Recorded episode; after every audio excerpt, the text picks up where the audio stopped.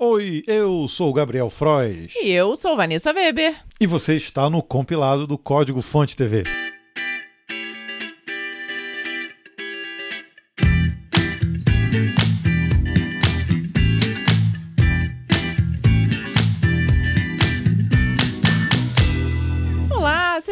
Bem-vindo ao compilado na semana de número 42, que contemplam os dias do dia 22 de janeiro até o dia 28 de janeiro. Você ficou ligado no que aconteceu essa semana no mundo da programação e as notícias? Não, não tem problema. A gente está aqui para isso. Nós compilamos para você as notícias que mais nos chamaram a atenção e é ela que você vai degustar agora nesse episódio. então, vamos lá. Meta anuncia supercomputador para inteligência artificial. A Meta, antigo Facebook, não está medindo esforços para continuar sendo uma das maiores empresas de tecnologia no mercado. A empresa que controla as principais redes sociais do mundo anunciou a criação do AI Research Supercluster, ou RSC, um supercomputador focado no campo da inteligência artificial. Tão logo se torne totalmente operacional, o RSC deverá ocupar a primeira posição entre os supercomputadores mais velozes do planeta com capacidade para 1.9 exaflops, uma performance cinco vezes superior à do atual líder no pódio e equivalente a 100 mil PCs. Embora nem todos os módulos estejam prontos, o RSC nesse momento já tem um poderio equivalente ao do quinto supercomputador mais poderoso existente, utilizando o processamento de mais de 6 mil GPUs da NVIDIA. Uou. o objetivo dos pesquisadores da Meta é empregar toda essa capacidade para treinamento de algoritmos a partir dos dados coletados dos usuários do Facebook, Instagram e WhatsApp de forma anonimizada. Okay. Deu uma tosse aqui, Deus bom, assim espero. Marquinhos Zuckerberg, fundador e CEO da Meta, declarou: As experiências que estamos construindo para o metaverso exigem enorme poder computacional. E o supercomputador vai permitir novos modelos de IA que podem aprender a partir de trilhões de exemplos. Eu não sei como é que é a voz dele. É assim mesmo? Ah, é, mais. É,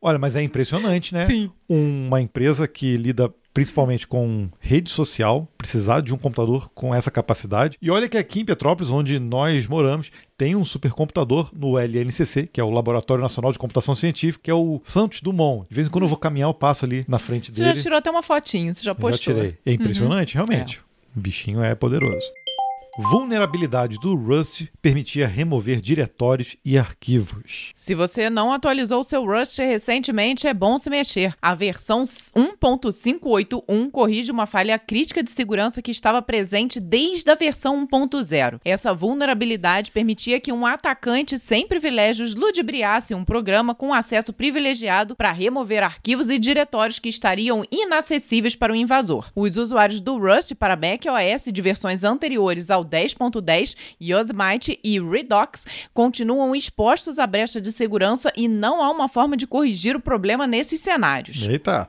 É. A falha afeta a função da biblioteca padrão Standard FS Remove Dir All. A recomendação da equipe de segurança do Rust é que todos os usuários atualizem para o Rust 1.58.1 o mais rápido possível, especialmente as pessoas que desenvolvem programas que devem ser executados em contextos privilegiados, incluindo daemons do sistema e binários Setup ID. Além disso, também estão disponíveis correções para a biblioteca padrão Rust para cadeias de ferramentas personalizadas. E aí é engraçado porque a gente vê o Rust não só para desenvolvimento de aplicativos, mas também para motores. No caso, o Dino. Será que o Dino, por exemplo, ele abstrai essa parte de manipulação de dados, de arquivos do Rust e criou um próprio ou ele utiliza? Porque se ele utilizar essa lib, então uh, pode ser que dê ruim também, né? É. A gente vai dar uma pesquisada nisso e trazer posteriormente.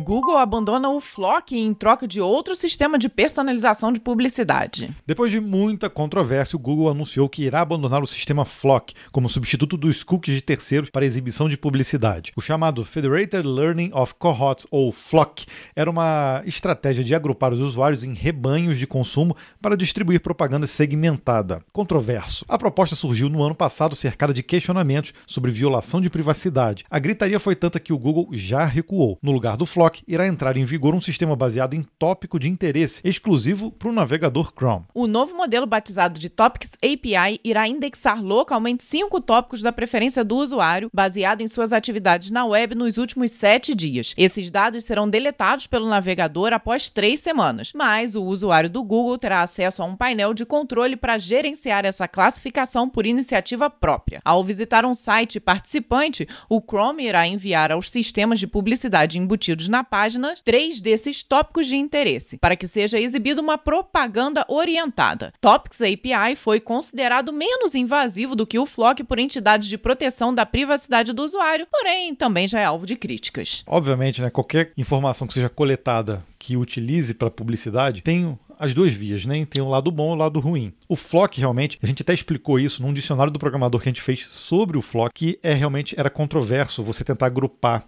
em rebanhos. O argumento era que não deixava realmente anonimizado completamente. Agora, o Topics API a gente ainda não está por dentro do funcionamento. É, vamos ter que dar uma pesquisada mais a fundo nele também, né? Descoberta falha no Linux que já existe há 12 anos. Essa é para quem acredita que existe sistema perfeito ou 100% de segurança. Foi identificada uma falha grave no Linux que oferece privilégio de acesso root a um invasor. O mais assustador é que essa vulnerabilidade já existia desde 2009 e nunca havia sido detectada. A brecha de segurança estava presente no Polkit, um componente que faz parte das principais distribuições Linux existentes no mercado. É justamente o Polkit que controla privilégios no sistema operacional e a falha recebeu o apelido apelido de PWN Kit. Eita ferro!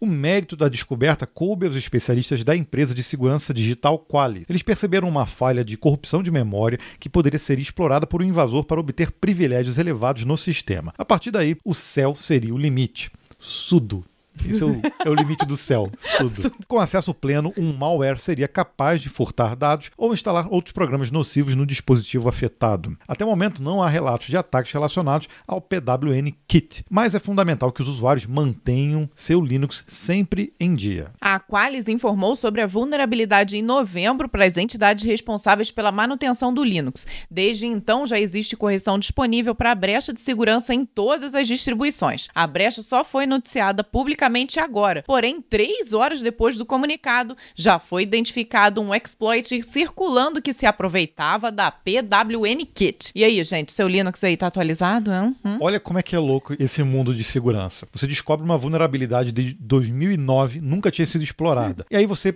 sobe uma correção. Só que a partir do momento que você sobe uma correção, você tá, tá bom, ok. Aí a pessoa identifica, putz, por que, que corrigiu isso? Hum. Ah, foi por causa dessa brecha? Então vamos explorar essa brecha. Porque Imediatamente, o, o, né? time de atualização não é tão rápido assim em relação às, às os updates que são é, disponibilizados. E aí, com certeza, vai ter gente ainda que vai ser explorado agora. Olha isso, cara, uma coisa de 2009. Três horas, né? Cara, que louco. Em três horas já tem uma, uma parada. É muito louco esse mundo aí da cibersegurança. Google vai dobrar número de desenvolvedores no Brasil. A empresa anunciou que pretende dobrar sua equipe técnica no Brasil até o final de 2023. Atualmente, a empresa emprega 200 profissionais de desenvolvimento em Belo Horizonte e quer chegar a 400, que trabalharão tanto na capital mineira quanto em uma nova unidade que será aberta em São Paulo, em regime híbrido, além de colaboradores que serão contratados em regime 100% remoto. As primeiras vagas técnicas que contemplam, em sua maioria, engenheiros de software. Fábio Coelho, presidente do Google Brasil, explicou o que está por trás dessa essa expansão. Hoje, o Brasil é um dos mercados mais importantes para nós, aparecendo entre os top 5 na lista de nove produtos da empresa com mais de um bilhão de usuários. Investir em talento local nos ajuda a ter um olhar brasileiro para esses produtos. Foram justamente desenvolvedores nacionais que criaram funcionalidades bastante úteis no Google, como a busca por sintomas, o painel de resultados esportivos e o Family Link, um recurso adotado no mundo inteiro que facilita para os pais e responsáveis o compromisso de gerenciar a vida digital de seus filhos filhos. Você lembra quando o Google criou essa unidade em Belo Horizonte e contratou devs, para que que era? Para fazer manutenção em qual sistema, você lembra? Não, Não? lembro, Gabriel. Que que a primeira vez que Google teve dev no Brasil foi para manter o Orkut. Caramba. O Orkut foi desenvolvido lá na, no Vale do Silício, no Google, mas como o Orkut era muito utilizado no Brasil, eles decidiram abrir esse escritório em Belo Horizonte e começar a contratar devs para criar ferramentas específicas. Então, toda aquela coisa que a gente usava no Orkut lá atrás foi foi, criado aqui no Brasil.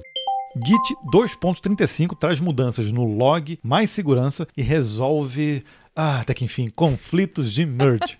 Dois meses depois da última versão, o Git já está com uma versão nova. O Git 2.35 trouxe novas funcionalidades e correções de bugs de 93 colaboradores. Então, vale a pena dar uma conferida nas novidades. Entre os destaques dessa versão, podemos perceber mudanças positivas no Git log, com muito mais opções de customização do formato de saída. Essa funcionalidade amplia o escopo que pode ser feito de forma automática com scripts a partir do log. Além disso, o Git 2.35 traz mais possibilidades para quem trabalha com chaves SSH. Desde a versão anterior já era possível assinar determinados componentes usando SSH, mas a partir de agora ficou mais fácil gerenciar o uso de chaves em projetos colaborativos. Para conflitos de merge, a nova versão do Git introduz um modelo inédito para resolvê-los, o ZDiff3. A partir desse conjunto de regras é possível mover quaisquer linhas em comum no início ou no final de um conflito para fora da área em conflito, o que reduz bastante, mas não é, resolve completamente o tamanho do conflito que precisa ser resolvido. Acho que isso é uma das coisas que a gente mais perde tempo, né? É tentando resolver conflitos de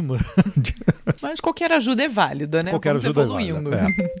É. Essa é boa, hein? Vai lá, Vanessa. Vou eu. Linux Foundation libera novos treinamentos. Precisamos daquela turbinada no currículo, então preste atenção. A Linux Foundation acabou de abrir três novos treinamentos com direito a uma certificação que vale ouro no mercado. São eles Open Source Software Development, Linux Tools for Software Development e Git for Distributed Software Development. Os interessados podem fazer os cursos individualmente, mas quem completar os três irá sair com um certificado de Professional Certificate in Open Source Software Development, Linux and Git. Nossa, o nome já é pomposo, né? É. Se você não entende na dica de nada de Linux, não tem problema. O primeiro treinamento é focado para ser uma introdução da plataforma para os desenvolvedores que querem embarcar no cenário do open source. A jornada irá se aprofundar nos treinamentos posteriores. O currículo foi elaborado por ninguém menos que Jerry Cooperstein, PhD, gerente de conteúdo sênior da Linux Foundation. Os cursos são gratuitos, mas há uma taxa cobrada pela certificação. Todo o material das aulas está em inglês, né? Aí não tem jeito. Para trabalhar jeito. em projeto open source, precisa do inglês, gente. Agora, é interessante porque é a entidade principal dentro do Linux e com várias ferramentas interessantes. Então, é realmente uma certificação que tem peso realmente. Origem do Laravel é tema de documentário. Olha só que legal. Oh. e trailer já está disponível. No dia 2 de março acontecerá o lançamento online do Laravel Origins, um documentário que levanta toda a história do framework de PHP, desde seu surgimento até os dias de hoje, com direito a projeções para o futuro. O filme é um importante recorte de uma parte significativa do universo do desenvolvimento e uma declaração de amor ao Laravel. As filmagens aconteceram em nada menos que 10 países com inúmeros entrevistados, incluindo, é claro, a presença de Taylor Otwell, o criador do framework. Durante a Premiere Mundial acontecerá um encontro online de desenvolvedores que participaram das gravações através do Reddit. O próprio Taylor Otwell irá comparecer em uma sessão de perguntas e respostas na plataforma. A ideia é transformar o lançamento em um evento muito mais oportunidade de celebrar a comunidade Laravel. O trailer do documentário já está disponível no YouTube. É só digitar lá Laravel Orange trailer e vai aparecer lá para ver. Eu assisti. Ai, eu não assisti cara, tá ainda. Tá, a filmagem profissa. E aquela filmagem estilo entrevistas, sabe? Uhum. Descontraídas, assim, mostrando um pouco da história. Eu acho que é muito legal a gente começar a documentar dessa forma de documentário essas ferramentas que são criadas para desenvolvedores. Tem muita história por trás disso. Eu Exato. tenho certeza. E o, o Laravel tem essa característica muito forte da comunidade, né? Dessa é. paixão pelo framework. Então acho que vai ser bem legal mesmo. Estou interessado em assistir. O artesão dos códigos. É muito interessante a gente conhecer a história por trás das, das pessoas realmente. Porque a gente imagina que o Laravel surgiu de, né, esses frameworks todos, surgiu de uma grande empresa e na verdade a grande maioria deles, você pega aí Vue, React, tudo aí é, que a gente vê hoje, Angular, são de iniciativas individuais que depois pegam uma roupagem maior. Eu acho muito legal a gente começar a documentar dessa forma essas histórias. Tinha abrir loja no metaverso e internet não perdoa, não. metaverso tem futuro? No que depender da loja da TIM, parece que não. Eita.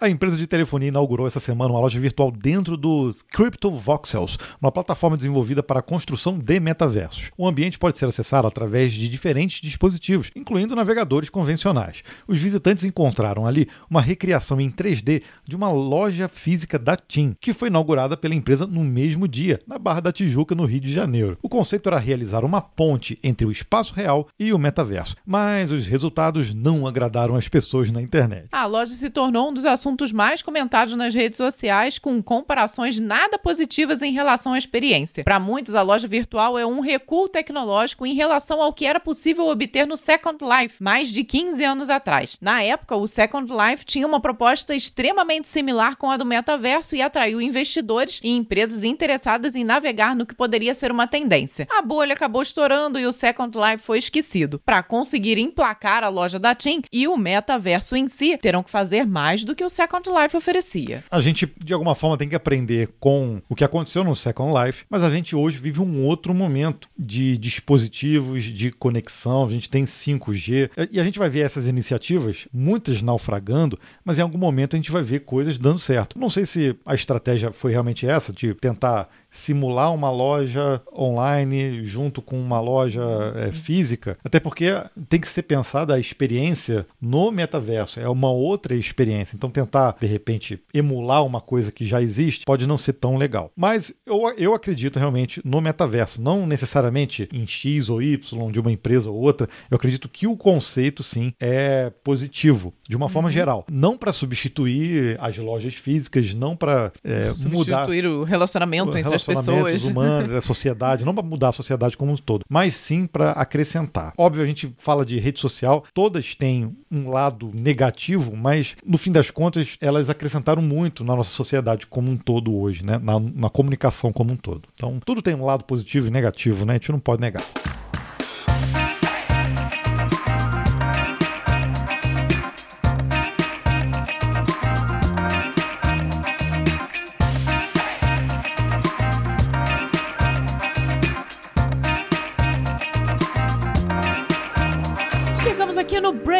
Breakpoint, aquele momento que nós paramos um pouquinho com as notícias e trazemos alguma história contada por nós, seja pessoal ou profissional. Dessa vez a gente nem colocou enquete, né, Gabriel? Não teve enquete, mas foi por um bom motivo. Foi proposital dessa vez. É. Viu? E essa semana eu e Vanessa fizemos, acredite se quiser, nós fizemos 20 anos de casamento. Nós... Apesar de eu ter essa carinha de 20 anos. Pois é. A, nós, estamos, nós estamos há 24 anos juntos e 20 anos de casamento. E aí eu imaginei, poxa, já que a gente tem um espaço aqui para a gente contar uma história pessoal, a gente pode contar uma história bem peculiar, que foi justamente as gafes do nosso casamento. Faz muito tempo, são duas décadas atrás, mas eu, eu lembro como se fosse ontem, porque são Enfim, meio constrangedoras. Assim, né? Bom, acho que vale contar, então, que casamos muito novos, obviamente, né? Dá pra ver, quem nos assiste vê que também não temos 60 anos de idade, obviamente, né? Casei eu, na época, tava com 20, Gabriel estava com 21 21. aninhos, dois lindos e maravilhosos e felizes. Não cometemos a gafe de errar os noivos, tá? Então, aqui estamos felizes até hoje, né, Gabriel? Ah, não. Aí, não, aí não tem gafe, não teve gafe Não teve nesse, né? daí, foi certo. Mas, em compensação, não, mas... já começou que nós não tínhamos dinheiro, né, gente? Enfim, começando ah. ali a vida. Então, nós escolhemos entre pagar, pagar os móveis, mensalidade da faculdade, mensalidade da faculdade e contas e afins e fazer uma festa de casamento. Que pasmem. Na época, a gente conseguiria fazer uma festa de casamento daquela supimpa por 4 mil reais. Era, dava. Dava pra fazer Dava pra uma fazer festinha. uma bem decente. É. Mas, Mas, a gente decidiu, na verdade, comprar os móveis e a gente pensou, poxa, vamos economizar na festa, vamos, cara, guardar o nosso dinheiro para outra coisa. Hoje em dia tem muito isso, né? O pessoal se endivida pra caramba para conseguir casar e às vezes pessoas não casam justamente porque é um custo muito alto, né?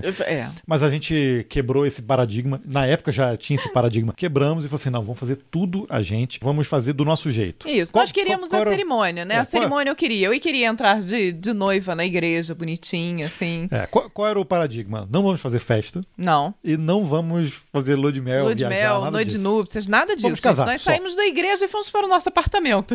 de carro, Gabriel dirigindo e eu de noiva. E aí, e aí que entra as gafes, porque a gente não contratou nem cerimonialista para a igreja. Eu já cantei em coral e já acompanhei vários casamentos cantando. Mas eu confesso que eu não. Quantos anos você tinha quando você cantava nos casamentos, ah, Gabriel? Era 12 anos. 13, é, é. Ele não estava prestando muita atenção, não né, gente? muita atenção. Mas a verdade é que eu não prestava muita atenção nos rituais ali que acontecia dentro da, da cerimônia, né, da igreja. A gente teve uma microassessoria pela menina que vendeu as flores pra gente. A gente falou assim: não, eu sou cerimonialista. E aí eu faço a decoração, tudo. Você quer? O que, que você quer? Eu falei, eu quero só as flores. Só as flores. Só coloca as flores lá pra gente, que a Bota lá. propósito foi um dos problemas, né? Casamos Foi. em janeiro, dia 26 de janeiro. Um calor danado e muitas flores. Ou seja, eram mosquitinhos muitos loucos passeando por nós. É. A gente ganhou de presente a fotografia, a filmagem. Mas vamos lá, a Vanessa entrou na igreja. Bonitinha. Já foi um Bonitinha. pouquinho diferente, mas aí não chegou a ser uma gafe, né? Eu não tenho meu pai. Meu pai faleceu quando eu tinha 14 anos, então eu escolhi entrar sozinha. Eu queria um momento, então eu falei: se eu não tenho meu pai, eu entrarei sozinha entre eu e minha Não, daminha foi- de honra. Mas aí começa Mas aí, a, a primeira gafe. Porque aí eu fui lá, todo, né, pomposo assim, receber a Vanessa. E aí tem aquela coisa de ir pro altar. Quando eu fui pro altar, a gente inverteu de lado. Eu fiquei, na verdade, no lado esquerdo do altar e a Vanessa do lado direito. Então eu fiquei do lado da família dela e ia do lado esquerdo. E não tinha ninguém pra falar assim: "Psiu, ó, ó, mira, é outro lado. É do outro é lado. Não. E a gente não fazia ideia de que isso existia. A gente só descobriu depois, Só tá? depois. Então, nas fotos, eu estou do lado direito, do lado da família da Vanessa. Então, ok. Ok, tudo Primeira bem. Gafe, né? Ga- Gafezinha, né? É. E aí, a cerimônia foi, foi super legal, apesar da luz também. A luz e a, tinha uma planta perto de mim e a luz, o flash né, da, da, da filmagem estava gigante. E aí, muitos mosquitos hum, aqui perto do rosto. E o que aconteceu foi que muitas fotos eu tô meio piscando assim, com o olho fechado. Eu Que não tenho. mosquitinho, aquela foto- mãozinha assim. Eu acho que tem umas três ou quatro fotos só no meu, casa, no meu casamento que eu tô com o olho aberto. O resto eu sou tudo piscando, assim, meio piscando, sabe? Gabriel tem um cílio gigante. Os mosquitinhos eh, resolveram ficar por É, ali. ficou ali. E aí eu não queria, porque tava filmando, ficar ali batendo ou fazendo, né, fazendo gestos bem, bruscos. vamos, vamos para Eu, eu tive essa, esse cuidado, né? A Vanessa não. Tava calor, tinha cabelo. E, assim, essas coisas, né? Depois eu descobri que mulheres fazem o dia da noiva antes, que mulheres fazem prova de cabelo, prova de maquiagem. Eu não tive nada disso. não eu fui teve. pro salão. Como eu não sou uma, uma menina muito ligada nessas coisas, eu fui a última a ir pro salão lá em casa. A noiva foi a última, é isso. Aí fui lá, o moço pra mim, como é que você quer seu cabelo? Não, só quero presinha assim, não sei o que, não sei o que lá. Meu cabelo é muito lisinho, começou a cair tudo. No final do casamento tava tudo despencado. Tava, é, é. Eu tava toda bagunçada. Eu devia ter ido no banheiro do, Não, do coisa e tirado, arrumado Não, de novo. mentira, mentira, porque a Vanessa começou, entrou ali na igreja, aí minha mãe veio meu ouvido e falou assim: Meu Deus, a Vanessa está linda. Porra, eu, eu tava me segurando, cara. Puta, aí eu comecei, comecei a ficar emocionado ali. Eu me segurei pra não, não chorei, não, gente. Senão eu viro uma, uma- um tomatinho. Aí eu me segurei, fiquei Bom, rindo o tempo todo, minha bochecha até doía. mas vamos lá, seguindo a cerimônia, a gente já era noivo desde 99 e na verdade, pra, pra você ver, ó, quem tá assistindo a gente vai, vai ver. A nossa aliança não é aquela toda pomposa que o pessoal usa hoje, gasta um rim né? pra comprar aliança, não. Nossa aliança é uma fininha que minha mãe comprou quando a gente noivou. Isso. Foi bem baratinha, se eu não me engano, foi, no... Acho que foi 90, reais, o par. Olha só, gente. É. E é bem fininha. Então tem aqui o nosso nome gravado, tem a data da- do noivado, e quando a gente casou, a gente falou assim, cara, vamos só gravar Manter. a data, vamos manter. E tá aqui ela firme, firme mais ou menos, né? E forte mais ou menos também, porque ela é toda torta.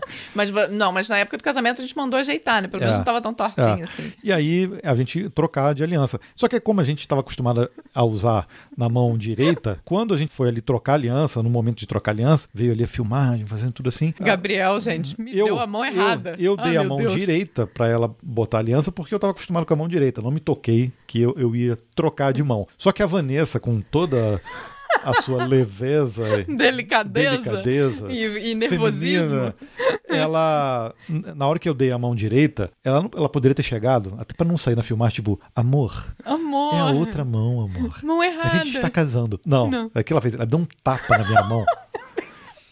E na filmagem. Porque na minha cabeça eu pensei assim, o, o padre tava com o microfone. Eu falei, eu não posso falar, que vai todo mundo ouvir que o Gabriel tá com a mão Ah, errada. O microfone é pra falar.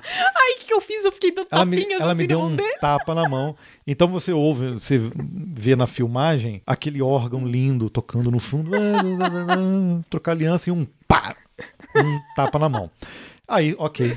Outra gafe, troquei a mão, trocamos a aliança. Cerimônia, Aí- acabou. Não, acabou não. Aí pode beijar a noiva. Não pode beijar a noiva, o fotógrafo não conseguiu bater. Eu e Gabriel, nós demos uns, uns 10 beijos Dez, ali. né? uns 10. O pessoal já tava rindo na igreja. Mas a gente aí- ali, não, mais um beijinho. Não, aí não foi, mais um. Não, não ficou foi bom, gafe. devia ter um mosquitinho voando. Pra mim, isso não foi Ok, gafe. beleza. Demos uns 15 beijinhos ali depois de casado. Bom, aí depois tem um momento de assinar os documentos, Ah, é. né? Aham. E aí uma das madrinhas pisou na cauda da Vanessa e. Meu vestido tinha deu uma, cauda. Deu uma não, rasgadinha. gente, aqui, olha só, o vestido era preparado para uma festa de arromba depois que não teve, obviamente. Ah. Então a cauda saía. Você conseguia tirar a cauda do vestido, né, para poder dançar e aproveitar sua festa de casamento. E aí despregou ali. E aí ferrou, gente. Ninguém mais novo. conseguiu colocar a cauda do meu vestido. Aí é- então eu entrei com vestido de cauda e saí com vestido sem, Sem. cauda. Olha Sabe aquele, que sabe aquele momento do casal sair, que E sai tem aquela foto linda. Todo mundo saindo, a Vanessa não tem, não tem cauda. Não, é um vestido era. normal. É, mas... Mas aí, ó, outra- outras gafas. Mas meu vestido era lindo, tá? Como nós. Era não, eu lembro. pô. Olha, Como nós não teríamos festa e tinha um jardim ao lado da igreja, a gente combinou com o fotógrafo que a gente faria algumas fotos ali. Mas a gente não combinou com os convidados. É, nem com os padrinhos, Com ninguém. principalmente. E aí o que aconteceu? A gente tava saindo da igreja, o fotógrafo já estava todo preparado lá no jardim, preparando luz, fazendo lá uns. Isso, uns enquanto a gente daria aquele- aqueles cumprimentos, né? É, aí a gente ia receber os cumprimentos no jardim. Só que um amigo nosso não chegou atrasado, não entrou na igreja e ficou esperando a gente na porta. E aí Na porta. na porta da igreja, na porta. E aí, quando a gente parou pra sair, a gente conseguiu tirar umas fotos ali naquele momento. E o fotógrafo foi, foi pro jardim. Ele parou com a gente ali e cumprimentou, quis abraçar, não sei o quê. As pessoas começaram a, a passar pela gente, cumprimentar e ir embora. Isso. Achando que acabou, não vai ter Acabou, festa. não tem Vamos festa, não tem nada, vamos embora, né, Oi, gente? Vanessa, vai, Gabriel, parabéns. Tá bom. Ah, casamentinho. Ah, vai, aí vai embora, vai embora, vai embora, vai embora, vai embora. Um monte de gente, inclusive da minha família, foi embora. Sim, não, inclusive o padrinho, né? O Flávio, nosso padrinho, padrinho, é. amigo de coração aqui, beijo. Ele não sabia que tinha nada, ele foi embora. Ele foi gente não embora. tem foto com ele. Ele não tem foto com ele. Ele foi embora porque esse amigo travou a gente na porta da igreja. E aí, depois de um tempo, o fotógrafo saiu do jardim. Ô, eu tô aqui esperando vocês. Aí é que a gente foi. E aí a gente fez algumas fotos lá com os restantes dos convidados. Isso, com o, o pessoal da família, pelo menos a, a, avós, né? Os tios, alguém ainda tava por ali, mães, É. pais, enfim. Porque era perto de um ponto de ônibus, ainda não tinha passado o ônibus. É, Aí a gente, não, vem pra cá, vem não, pra e cá. olha só, nosso, os nossos padrinhos eram todos os nossos irmãos, amigos muito próximos, um primo meu, todo mundo muito próximo da gente, né? Todos eles da nossa idade. Então, É. simplesmente não tinha ninguém maior de 21 anos pra assinar nosso casamento. Então, eu tive que pedir pro meu padrinho, padrinho mesmo, Márcio, beijo, pra ele poder assinar pra gente, porque os padrinhos mesmo não tinham idade. Menor de idade. Eram menores. Mas aí o que aconteceu? Tiramos algumas fotos, então a gente tem algumas fotos bem escuras, assim, É. bem ruins, assim, da saída da igreja. E, algumas no gente, jardim. é, em 2002, máquinas digitais eram raríssimas. raras, E celular nem pensar, né? Que tirava foto não tinha mesmo. Então, realmente, eram só aquelas fotos Só ali. aquelas, é. E aí, saímos dali. Eu tinha parado meu golzinho ali do outro lado da rua. Entramos, fomos pra casa. E aí, a minha avó, beijo, vó, ela comprou pra gente a nossa festa. Isso. O que, que era a festa, Vanessa? Ah, uns 200 gramas de salgadinho Salgadinho, do Mix. Quem é daqui de Petrópolis vai conhecer o mix lugar. burger. Era é, gostoso, gente. Bem E uma, e uma garrafinha de espumante. de espumante. Pelo menos não era cidra, né? Acho que era um espumantezinho, Era, eu acho. Não faço é. a menor ideia de qual. Saltão. Ah, não sei, Gabriel. Algum baratinho, com certeza. Mas enfim, essa foi a nossa festa, nós dois. Pronto. Então, esse foi o nosso casamento. E aí, dois dias depois, tava eu lá, novamente, nós dois, né? Trabalhando. Trabalhando. Voltamos a trabalhar. Eu lembro que no dia, na manhã seguinte ao nosso casamento, nós fomos à padaria comprar pão. Olha, juntinhos, Foi. felizes da vida. Foi isso aí. É isso, gente. Mas fica, fica a dica aí, né? Apesar de todas as gafes, apesar da simplicidade de tudo que nós fizemos, estavam lá as pessoas que nós amamos até hoje, que tinham uma proximidade muito grande com a gente próximas. Então todos compareceram ao casamento, mesmo sendo somente uma cerimônia. E estamos aí firmes e fortes, É felizes da vida durante 20, 20 anos. bodas, de, bodas de porcelana, descobri. Tive que dar um Google, né? Não fazia ideia. Então, se você gostou dessa história, quer ver mais histórias pessoais e profissionais, tá? Fique atento. Aí eu vou lançar, sim, essa semana, lá no domingo, uma enquete para você escolher a próxima história do compilado.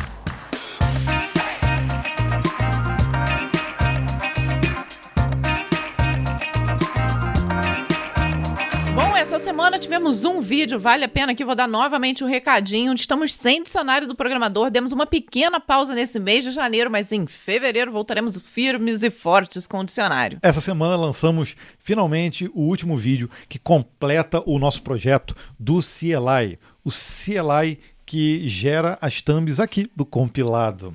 A gente já tinha feito um primeiro vídeo onde a gente automatizou o Photoshop. Depois, a gente criou um outro vídeo mostrando como gerar logs, mas lá a gente cria uma outra funcionalidade que é a leitura do RSS, do feed RSS, justamente do compilado. Aí dessa forma a gente consegue é, gerar os próximos episódios com o número e com o período do episódio automaticamente. E aí a gente fechou agora com esse vídeo mostrando a criação de um CLI onde a gente simplesmente criando um comando, a gente pode criar agora um, um shell script, pode criar um, um arquivo BAT que automatiza uma parte do nosso trabalho aqui da geração dos episódios. Então esse vídeo está bem interessante. Separamos aqui alguns comentários bem especiais pra gente nessa semana. O primeiro vindo da Amanda. A gente colocou esses comentários justamente porque a gente postou uma foto também na aba comunidade no YouTube e lá no Instagram também com a nossa foto do casamento. E aí, um carrossel, né? Com uma imagem, uma montagem com várias fotinhas nossas aí durante esses 20 anos e depois uma foto mais atual, da gente mais velhinho, né? Mais velhinho, não, mais lindos. Somos iguais, lindos. iguais vinho. Entende? Somos cada vez mais Aí foi lindos. o que a Amanda falou aqui, ó. É, é acho vocês tão fofos, não sabiam que tinham filhos. Muito legal. Que venham mais milhares de anos juntos e que o companheirismo nunca acabe. Obrigada, Amanda. Obrigado. Aqui, foi, agora só, só a puxação de saco, tá? Ah, é. O Edu Paz colocou assim: Ah, que fofo. Cada like, view e mês em que contribuí como membro me faz sentir parte da família. Um tiquinho. Desejo todo o sucesso do mundo para vocês, casal CDF e para a família do vocês também. Obrigado, Edu, também Obrigada. por fazer parte do clube dos CDFs. O Josias falou assim: o casal de devs mais amado do Brasil. Poxa. Ai, que luxo! Parabéns e obrigado por compartilharem conosco esses momentos tão especiais. Obrigado também pelo código Fonte TV. E a Paloma disse pra gente, com todo respeito ao casal, mas cada dia que passa vocês estão mais lindos. Ah, obrigada. Nossa, como é a, a mentira, né? ah, mas eu tô feliz, eu vou acreditar, Gabriel. Quero Desejo de coração que venha mais 20, 30 anos juntos. Muito obrigado, Obrigada, Paloma. Paloma. Muito obrigado. E, e, último... e, tiveram vários comentários dessa forma assim: nossa, vocês não envelheceram nada. Ou outros assim: nossa, o Gabriel tá com a cara de velho, nem reconheci. É. é, acontece. Mas teve vários assim falando: Nossa, a Vanessa não mudou nada. Ah, e realmente, obrigada. a Vanessa não mudou nada. Mentira, gente, mudei, mas. e o Ricardo Castanho, o outro o último que a gente selecionou aqui, perguntou: Como funciona quando um casal programador briga? Briga, mas pelo menos a briga é meio lógica, né, Gabriel? A gente não tem muita discussão assim louca, varrida, não. não As coisas é, são bem assim. Passion... Não é muito passional. não é muito né? passional, né? Tão emotiva, é, é mais lógica. É, é isso, acho que essa é a diferença. É. E, a, e, da mesma forma que resolveu, resolveu, bateu o martelo. Falo, pra, pronto. É vida que segue. E fiel se foi. Try catch. É. Mas eu já falei uma outra vez, e a gente aprendeu nisso também, a não dar muita importância ao que realmente não tem importância. A gente não faz tempestade em copo d'água. É Exato. Acho que esse é o segredo aí para os 20 anos de sucesso de casamento. É, isso aí.